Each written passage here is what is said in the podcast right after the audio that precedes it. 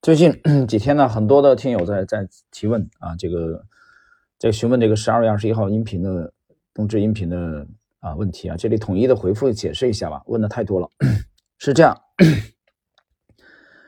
那么只关注贝塔的人啊，这部分投资者你可以不用考虑这个音频的问题，但是对贝塔不满意啊，就是说什么是贝塔，你连这都不知道，指数啊。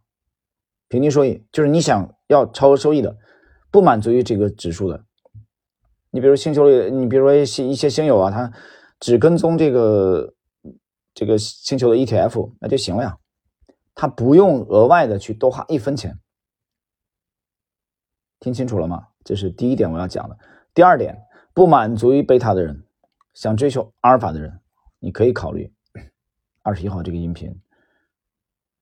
啊，那么其中的八只 A 股，一只港股，但是呢，我们出于保护这个内容，我们只能等待未来几个月之后，我们可以把这八只 A 一只港股的累计涨幅公示出来，计算的日期就从十二月二十一号推出来的那天的收盘价起算，或者以二十二号的这个开盘价起算都可以，好吧？我们那个时候。